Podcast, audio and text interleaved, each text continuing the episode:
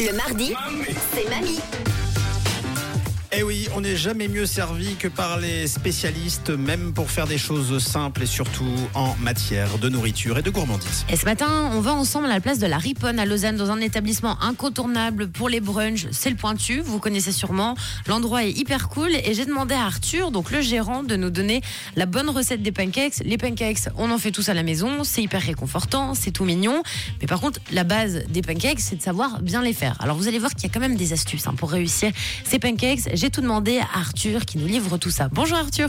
Bonjour Camille. Le petit secret des bons pancakes, c'est que déjà que vous pouvez les préparer 3-4 jours en avance puisque euh, on peut les conserver 2-3 jours au frigo au moins. On n'a pas besoin de mélanger comme une pâte à crêpes les pancakes, on peut laisser des grumeaux. Donc pour faire des pancakes bien moelleux, aujourd'hui ce qu'on voit sur Instagram, c'est un peu la tendance du fluffy.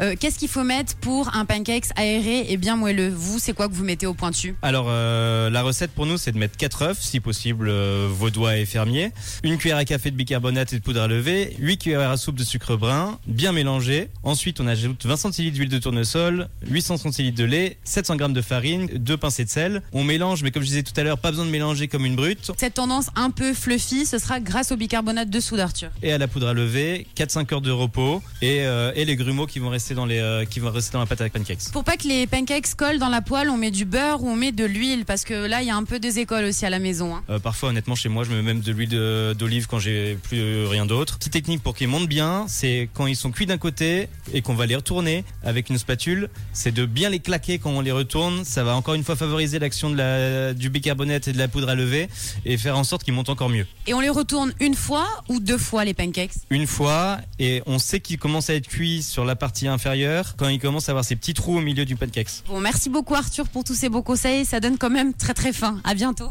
Merci à toi. Et oui, grâce à toi Arthur, on a la recette parfaite des pancakes. Donc vous l'avez compris, surtout, on n'oublie pas le bicarbonate. La pâte des pancakes, vous pouvez la faire quelques jours à l'avance. On la laisse bien reposer. Et puis surtout, on leur met une petite fessée dans la poêle. Il faut les claquer pour la bonne cuisson de vos pancakes. J'adore, ça devrait être tous les jours de la semaine. Euh, Mardi, mercredi, jeudi, vendredi, c'est mamie, le lundi, mais en attendant c'est le mardi et on se satisfait de ça, c'est déjà pas mal. Merci Camille, vous réécoutez tout ça en podcast, oui parce que en podcast c'est mamie aussi. Good morning. Du bon pied sur rouge avec Camille, Tom et Matt.